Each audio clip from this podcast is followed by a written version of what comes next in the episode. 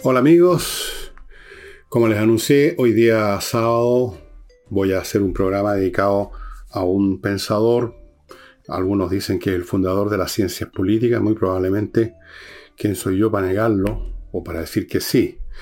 Niccolo Maquiavelo, un hombre, lo ubico en el tiempo, primero que nada, nacido en Florencia, cuando era una república, era una ciudad independiente, no existía Italia, Italia como Estado no existía.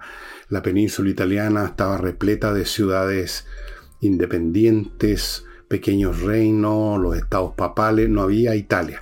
Florencia era en ese momento una, teóricamente una república, aunque en el fondo los que manduqueaban en esa república era la gente más rica, poderosa, una oligarquía, y dentro de esa oligarquía había siempre alguien que era todavía más poderoso, más influyente y manejaba las cosas.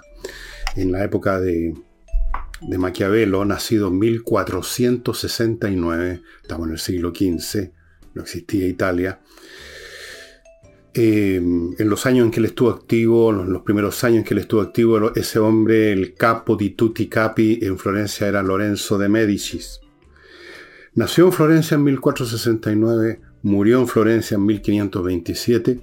Su vida tuvo muchas peripecias, no muy gratas, muchas de ellas.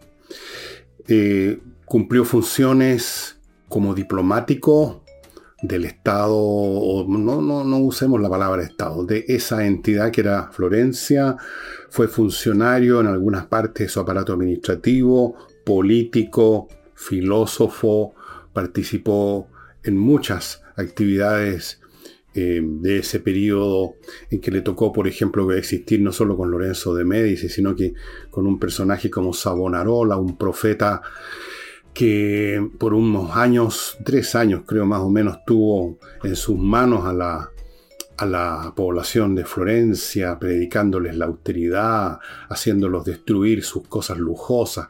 De vez en cuando organizaba unas quemas de, joyas, de cosas. Bueno, al final se puso de punta con todo el mundo y terminó el quemado. Así eran esos tiempos de brutales. Le tocó vivir por momentos en que tuvo esta posición importante, era considerado un hombre muy brillante, era muy brillante, pero mm, en esos tiempos tumultuosos podía pasar cualquier cosa. En algún momento, incluso acusado de ciertos pecados políticos, fue torturado Nicolo, eh, o Nicolo Maquiavelo. El hombre tenía una idea fija en su mente, permanente, y probablemente haya sido uno de los pocos, quizás el único, por lo menos que conocemos, que la tuvo. Pero antes de entrar en eso, y más o menos irlo ubicando en el pensamiento de Maquiavelo, a quien tanto se ha satanizado, casi desde el primer momento cuando se publicaron, se publicó su famoso libro El Príncipe. Antes de eso, ustedes me van a permitir que les recuerde a un primer bloque con algunos de mis sponsors que hacen posible la existencia de este programa junto por supuesto con el apoyo de las personas que están en Patreon, sin el cual tampoco este programa podría subsistir ni una semana. Amigos, kmtickets.cl, la próxima vez que usted quiera viajar, no pierda tiempo entrando a distintos sitios de internet que puede caer usted en una, en una posición donde compra un pasaje de una línea que no existe, lo timan o no compra la mejor opción, se puede enredar, se puede confundir entre acá mtickets.cl, el outlet de sus pasajes nacionales e internacionales. Ellos van a determinar lo mejor para usted, estimados amigos. Simplifíquese la vida. Siempre en la vida hay que ponerse en manos de los que saben más. Si usted se le echa a perder el califón, habla con un gafita. Si se le echa a perder el auto, se va a un garage.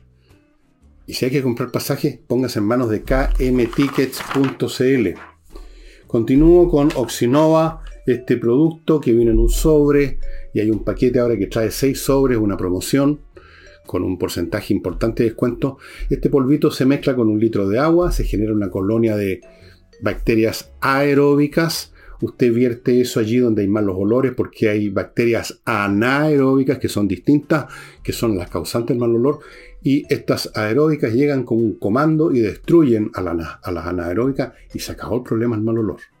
Se acabó No pierda tiempo echando ácido y cosas raras, porque lo único que hacer es romper las cañerías. Hágame caso. Oxinova, estimado amigo, se compra solo en el sitio de ellos que ustedes están viendo aquí a mi derecha.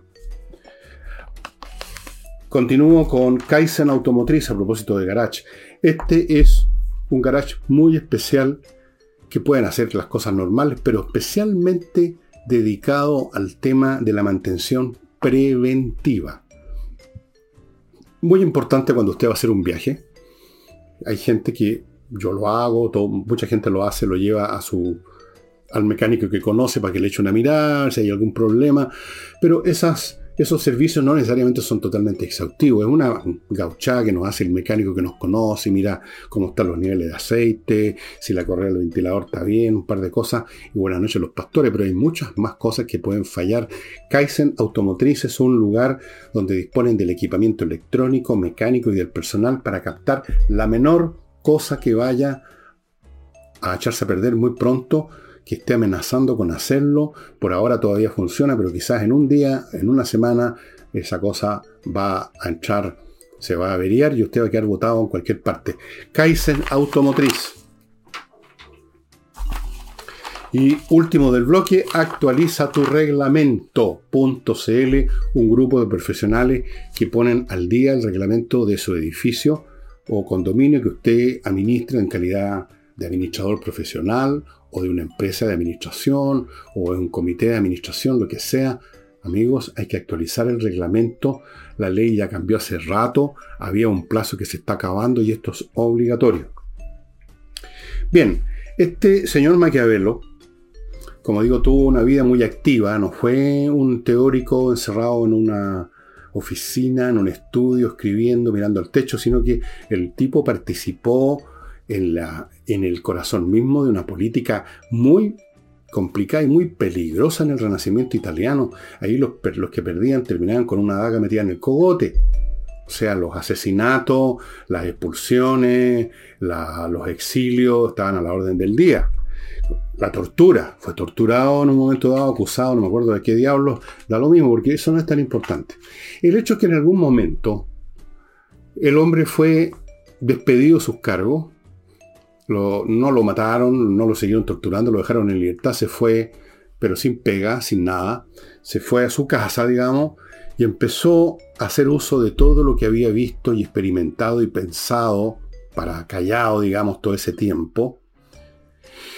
Y escribe ese famoso libro, del cual tengo varias ediciones, pero encontré esta nomás para mostrárselas. Esta está en inglés, pero tengo unas en castellano, tengo una en italiano, tengo una en francés, el Príncipe es el libro que lo hizo famoso, que lo ha hecho famoso hasta el día de hoy. Hay gente que cree que el único libro que escribió, no, no es así, no es el único que escribió. Hay otro muy importante que se los voy a mencionar, que también y que tiene mucha relación con este. El Príncipe de Maquiavelo parecen ser como consejos dados a los príncipes para que sigan gobernando haciendo caso omiso de la moral, de las buenas costumbres, de la esencia, de la ética, eh, haciendo lo que hay que hacer, etcétera, etcétera. Parece eh, un manual, digamos, de maldad, pero no es así. No es así en absoluto. Este libro, porque hasta ahí llegó, para que vean ustedes, hay gente que la, mala suerte o la poca fortuna los persigue. El hombre no pudo haber publicado su libro. Fue publicado en Roma en 1531 y él había muerto en 1527. También en Florencia tuvo una peritonitis aguda, murió a los 52 años. Este libro desde el principio fue visto de este modo como lo estoy describiendo, como una obra maligna, poco menos que como un libro escrito por el demonio un libro que estaba pasando por encima de los principios cristianos, etc. En absoluto. Hay muchos pensadores y filósofos incluso que han, en grados diversos, no tan quizás de caricatura, han malinterpretado a Maquiavelo. No, este no es un libro para instruir a los príncipes. En primer lugar, el concepto de príncipe y por lo tanto su anexo natural, el Principado como entidad política, como llamémoslo como una forma de Estado, el Estado principesco, el Estado, el, el principado, un principado. No existían. Hay que aclararse una cosa. Todavía hasta el siglo XV en Europa, los grandes, supuestos, los reyes, los duques, los estos, los demás allá que tenían propiedades, tenían propiedades en el mismo sentido, podríamos decir, que un latifundista tiene un fondo. No eran estados como lo entendemos ahora, es decir, un territorio con un límite determinado, con una población determinada, con una historia conjunta y que tiene una organización jurídica y legal que sobrevive al que está en el poder en un momento dado. No existía.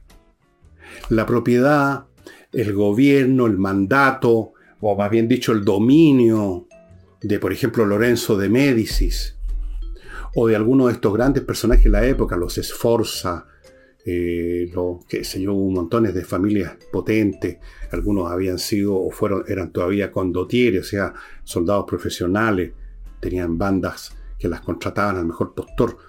Esos tipos eran propietarios, eran dominadores de una ciudad o de varias ciudades, de un territorio, que podían estar dispersos en muchas partes, como un dueño de fondo que tiene un fondo aquí, otro acá y otro allá.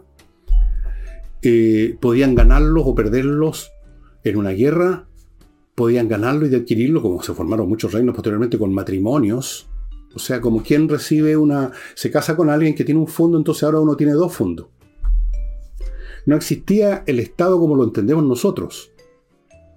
El príncipe o el duque o el conde o el rey era simplemente alguien que dominaba una tierra, una o varias propiedades que podían estar muy dispersas unas de otras, totalmente lejanas unas de otras, dominaba la población que estaba ahí, le aplicaba impuestos, le sacaba el jugo, pero no había un Estado, una entidad entonces que trasciende a los titulares del poder. Nicolás Maquiavelo vio venir empezar a constituirse y pidió que se constituyera para evitar que Italia le pasara lo que le estaba ya empezando a pasar, invadido por, los franceses, por los españoles, por todos los que venían a, agarrar lo que pudieran de estas ciudades ricas por el comercio. Él quería que se estatuyera precisamente una cosa nueva que era el principado. ¿Cuál era la diferencia? El principado dejaba de ser simplemente la propiedad privada de un príncipe de un duque de un noble de un rey, se convertía en una, por así decirlo, una personalidad jurídica, llamémoslo así.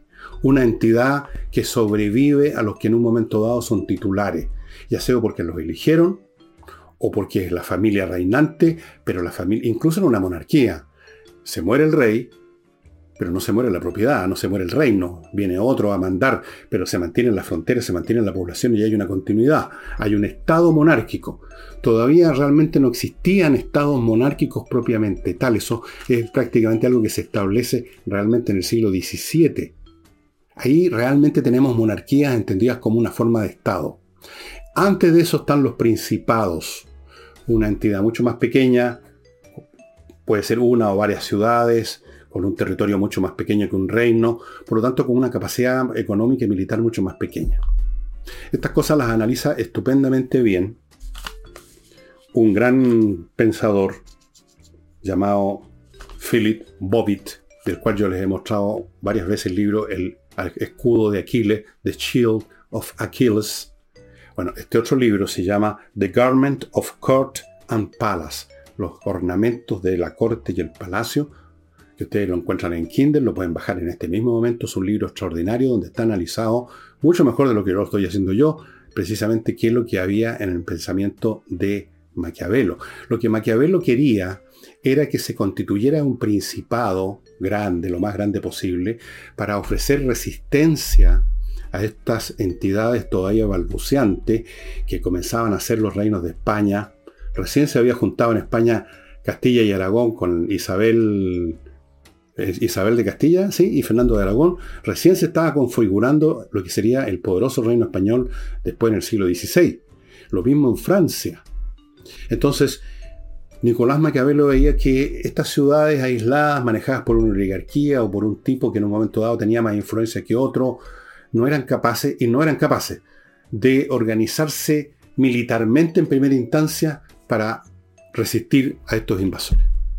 Como Philip Bobbitt explica muy bien en, todos sus libros, en este que les mencioné y en el anterior, el escudo de Aquiles, un Estado tiene que se configura sobre la base de tres cuestiones fundamentales. Su constitución interna, eso que estamos ahora discutiendo en Chile.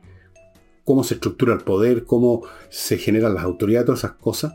Segundo, su aparato militar, que es, por así decirlo, la parte externa de su membrana que lo protege del medio ambiente, donde hay otros estados que pueden querer rapazmente agarrar su territorio, sus bienes, y su historia. Cómo estas dos cosas, lo interno, la constitución y lo externo, su aparato militar, han operado a lo largo del curso de su historia con otras sociedades y esto determina la posición en que están ahora. Son tres vectores. Entonces, estos, estas ciudades con unos cuantos con unos ejércitos mercenarios traidores que costaban una fortuna, porque de dónde salían los soldados, había que contratar estos mercenarios que a la primera oportunidad se cambiaban de bando, que realmente no luchaban, porque para el condottieri sus soldados eran su capital. Él no los quería arriesgar en batalla. Las batallas entre ejércitos mercenarios no se moría nadie. Creo que la batalla más sangrienta murieron dos soldados la batalla, no me acuerdo cómo se llama, pero la mencionaba un contemporáneo de esa época con, con Sonna. Fue muy sangrienta, murieron dos soldados. Nadie quería arriesgar el pellejo, los soldados mismos de los distintos ejércitos mercenarios eran colegas de profesión, disparaban al aire, hacían algunas cuantas cosas, unos ruidos, eh, y se acababa la batalla. Entonces Maquiavelo decía, tenemos que tener ejércitos ciudadanos. Pero ¿cómo se forma un ejército ciudadano? Un aparato militar con soldados eh, que son de la con, ciudadanos. ¿Qué significa eso? Que tiene que haber otra estructura jurídica interna. Ya no se trata del señor que simplemente mangonea y le trae recursos, le trae impuestos a los labriegos. No, tienen que tener una ciudadanía, ciertos derechos. En otras palabras, tener acciones de un Estado. ¿Se fijan? Ese era el gran objetivo de Nicolás Maquiavelo, que se creara en Italia una capacidad de resistencia a estos poderes extranjeros que comenzaban a asomarse por todos lados. Es el precursor, se podría decir, de los movimientos de la unificación italiana del siglo XIX, con cuatro siglos, o casi cuatro siglos de anticipación. En ese contexto hay que ver el príncipe. El príncipe de Maquiavelo es no simplemente un individuo común y corriente, o, o, sea, uno de estos dueños de fondo al cual le da consejos para que siga siendo el dueño del fondo. Él lo ve como parte de un estado, de, un principado, que por lo tanto una entidad superior al príncipe mismo, que va a sobrevivir al príncipe, que tiene una estructura jurídica interna donde ya hay alguna forma de ciudadanos, por así decirlo, es otra cosa, es otro animal político. Y a ese animal político le dice cómo conservar esa entidad. No se trata ya del poder personal. ¿Cómo siga usted explotando a medio mundo? ¿Cómo siga usted poniéndole la pata a todo mundo? Aquí está mi príncipe, aprenda aquí cómo hacerlo. No. El príncipe ya en el pensamiento de Maquiavelo es, por así decirlo, una autoridad de un ente superior a esa autoridad que es el Estado, el Principado. Y entonces cuando dice en alguna parte, pero no está bien traducido el italiano, entre paréntesis, cuando dicen el fin justifica los medios, no es eso lo que dice en italiano Niccolo Machiavelli. Se parece, pero no es lo mismo. Lo que está diciendo Maquiavelo es que si se trata de defender la república, o sea, ya esta entidad o el principado, este orden social que es superior a la mera propiedad inmobiliaria de alguien, entonces ahí cabe usar los recursos que sea. Cosa que a nadie le parece extraña cuando uno dice de una manera distinta ahora en el amor y en la guerra todo está permitido, las estratagemas, las emboscadas, los asesinatos, los crímenes, las traiciones, porque estamos en guerra y lo que está en juego es nuestra sociedad. Ese es el punto de Maquiavelo. Decía, el referente de Maquiavelo no es el príncipe, sino el principado una forma estatal que ya se venía y que se conformó, pero que duró muy poco porque a su vez también se están conformando estos entes más potentes que eran los reinos, Francia, España, principalmente en Europa continental. Para entender bien el pensamiento de Maquiavelo, entonces hay que leer con más cuidado lo que es costumbre El Príncipe y sobre todo fijarse en el último capítulo, que es muy curioso porque pareciera ser totalmente distinto a todo lo anterior, y lo es en ese sentido, en que está haciendo un llamamiento, un llamamiento para que se forme esa unidad nacional ante los monarcas que estaban asomándose por todos lados. Es el capítulo 26 que se llama Exhortación para liberar a Italia de los bárbaros. O sea, aparece Italia. No es el príncipe, no es Lorenzo de Medici, no es Ludovico Sforza. No, es Italia. Él piensa ya en una entidad llamada Italia. No en una nación, un Estado italiano todavía, pero sí en Italia como ideal y para que tenga existencia y se pueda defender, un principado lo más grande posible. Él tenía distintos planes que aquí no, no vale la pena ver cuáles son en concreto, pero estamos hablando entonces de un pensador que ve venir el futuro, ve que se está conformando, que aparece en el horizonte algo distinto a lo que había sido por siglos la estructura política, si así podemos llamarla, del medioevo, del mundo feudal, donde hay propietarios de tierra. Eso es lo que son básicamente, incluyendo los reyes. El rey es un propietario de tierra que quizás tenga más tierra, y a veces tenía mucho menos, que los duques, los condes, los varones o los marqueses, que eh, tiene alguna eh, connotación de superioridad otorgada por los demás, como representativa de todo el grupo de bárbaros que se apoderaron de los restos del imperio romano. Pero en el fondo, todos estos personajes no eran titulares de estados, de entidades superiores a ellos, sino que eran propietarios de tierras, simplemente propietarios de los que estaban dentro de las tierras para explotarlo, los siervos de la gleba. Él ve aparecer esta entidad que deriva del desarrollo económico, de la aparición en el horizonte de estos estados monárquicos que iban a terminar por aplastar Italia. Bueno, estos principales italianos terminaron no siendo aplastados más, menos por la capacidad de resistencia de estas entidades italianas que por cuestiones accidentales, incluso climáticas. Los tipos entraban en Italia por un tiempo y tenían que salir pitando de ahí por las pestes, las plagas, por un tema logístico básicamente. Otro libro importante de, aparte del Príncipe, es uno que se llama Discursos sobre la primera década de Tito Livio. Tito Livio fue un historiador romano, escribió su libro dividido en llamadas décadas. Bueno, aquí se analiza la primera década de Tito Livio y en ella aparece claramente expresado el deseo de Niccolò Machiavelli que se establezca, si no el principado, una república o sea, una cosa pública, que eso es lo que significa república en primera instancia. No necesariamente significa elecciones. Primero que nada significa res es cosa en latín, pública es pública. La cosa pública, o sea, algo que ya trasciende, que está basado en leyes, en constituciones, en estructuras institucionales que van más allá de la persona que en un momento dado está en el poder. Y él tenía un argumento muy bueno para preferir la república a cualquier otra forma de gobierno, pero se las voy a contar después del próximo bloque qué era lo que pensaba este hombre y quizás sea una de las razones por, las cual, por la cual la consideran un, tipo tan malo, ¿no? Por los argumentos que da. Invierte Anusa, estimados amigos, una compañía chilena norteamericana en la internet, inviertanusa.cl, que le facilita completa y totalmente su inversión en Estados Unidos, por las razones que les he dado mil veces, lo hace todo le abre cuenta corriente en banco norteamericano, le ofrece miles de opciones, lo ayuda a constituir sociedad en Estados Unidos, le consigue visa, todo en inviertenusa.cl. González y compañía, un buffet de abogados especialistas en el litigio penal. Si usted está metido en un lío penal, se lo han acusado de que mató a su, suegra, pero no la mató, se, arrancó. Si ustedes lo están acusando de algo que no corresponde, o si usted quiere acusar a alguien, en un caso penal, póngase en manos de los mejores. González y compañía está formada por ex fiscales, o sea, expertos en la acusación, ahora dedicados a la defensa, o sea, conocen todo el asunto por los dos lados.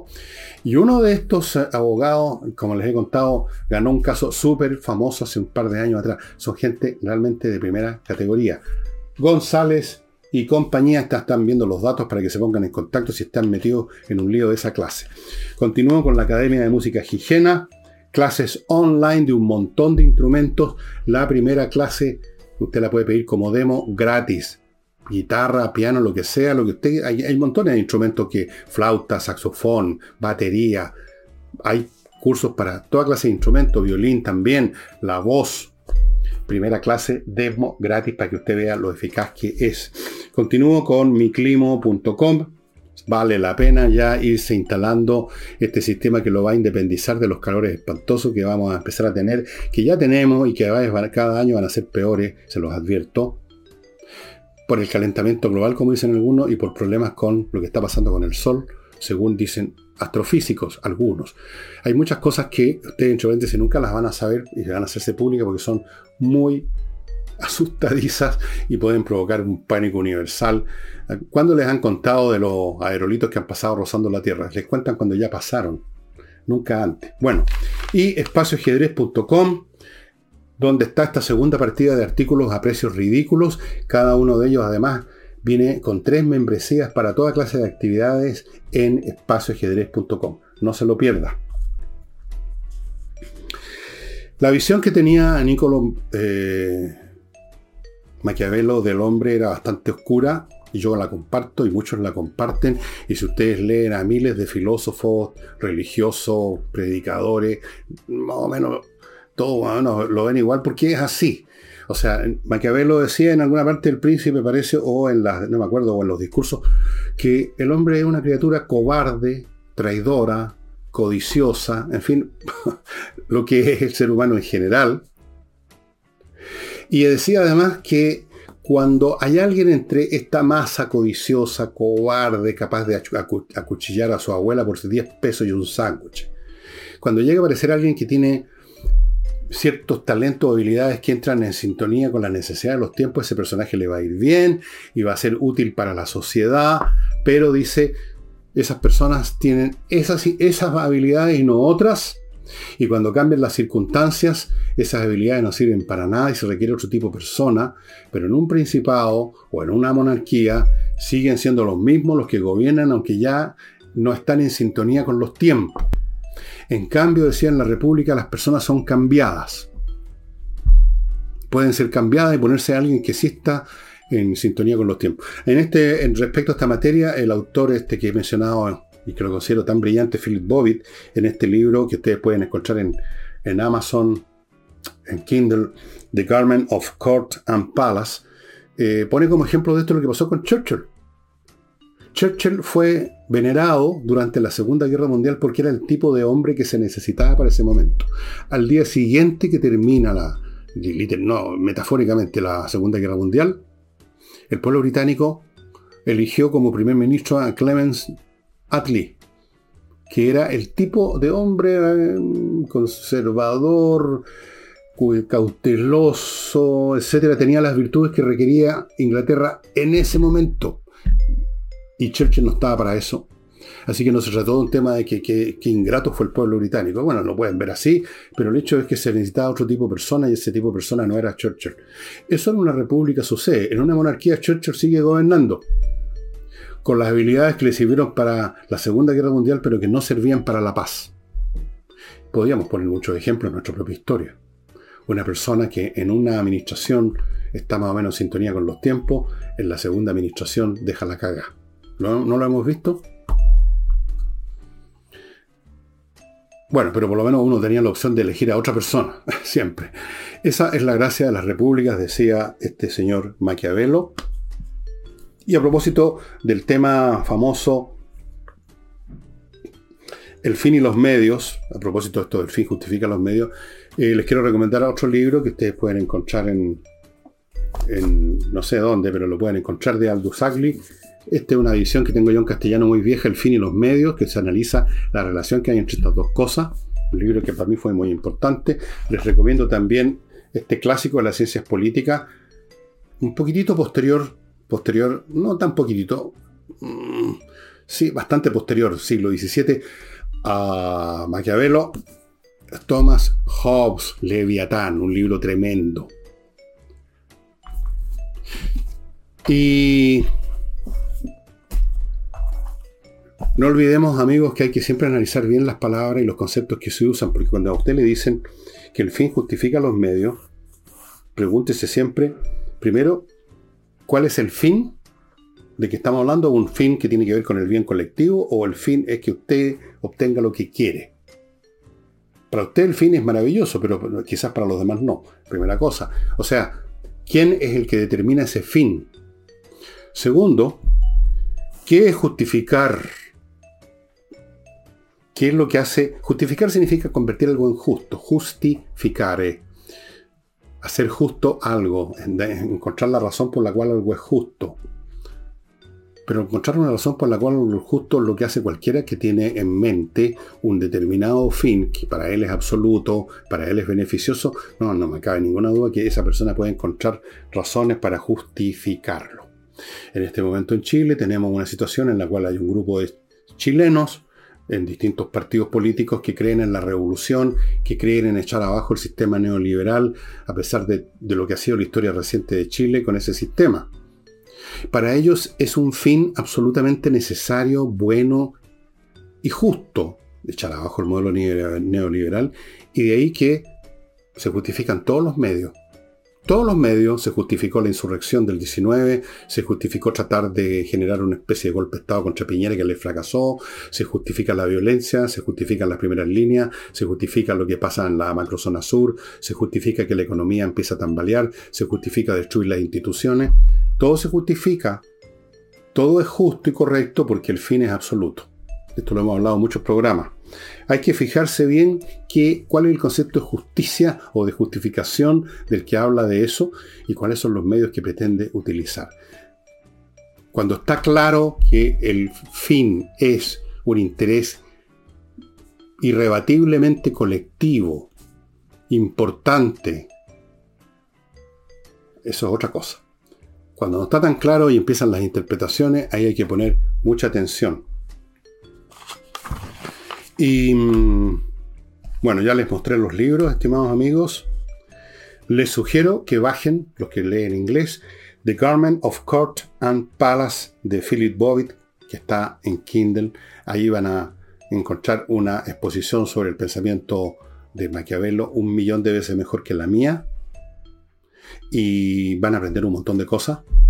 Era historiador, era cientista político Maquiavelo, es una de las cosas que discute Philip Bobbitt no era cientista político, entendido cientista como un tipo que tiene ciertas metodologías que no tenía, no usaba, no le interesaban a Maquiavelo, era historiador, era pensador, era pensador y era gran, gran pensador, un hombre de gran inteligencia, por lo tanto da lo mismo el, el membrete que ustedes le pongan, este hombre el Príncipe, entre paréntesis, es un libro muy chiquitito. Este, ustedes ven que este libro es chico, pero además, eh, si ustedes le quitan el prólogo y un montón de cosas, queda re poco. Este libro fue dedicado por Niccolo Maquiavelo a Lorenzo de Medici, pero no le sirvió nada, no le dio pelota a Lorenzo de Medici. Y empieza con la famosa frase, todos los estados, todos los dominios bajo cuya autoridad los hombres han vivido en el pasado y viven ahora, han sido o son o repúblicas o principales o principados, principalities en inglés, digamos principados se podría traducir. Los, principados son hereditarios, con una familia de príncipes largamente establecida como gobernantes, o son residentes. Y así sucesivamente continúa su examen muy analítico, muy interesante, Niccolo Maquiavelo. Fue el primero que vio las cosas como eran, en muchos sentidos. Nos hizo ilusiones sobre el ser humano. Tú fue el primero que vio venir estas instituciones estatales que hasta ese momento no existían, habían existido antes, durante el Imperio Romano, en la República Romana, pero después en la Edad Media se había desintegrado ese mundo. Hay que leer a Maquiavelo, estimados amigos, y no creer en esto. El fin justifica los medios y, la receta diabólica para los mandamases, para que sigan mandando, manduqueando. Nada que ver. Este hombre podríamos decir que fue el primer republicano teórico de la historia de las ciencias políticas, las ciencias humanas, llamémosla mejor. De las humanidades, como se decía antes. Y eso sería todo, estimados amigos. Nos estamos viendo no mañana, mañana no hay programa los domingos, sino que el lunes. Muchas gracias y hasta entonces.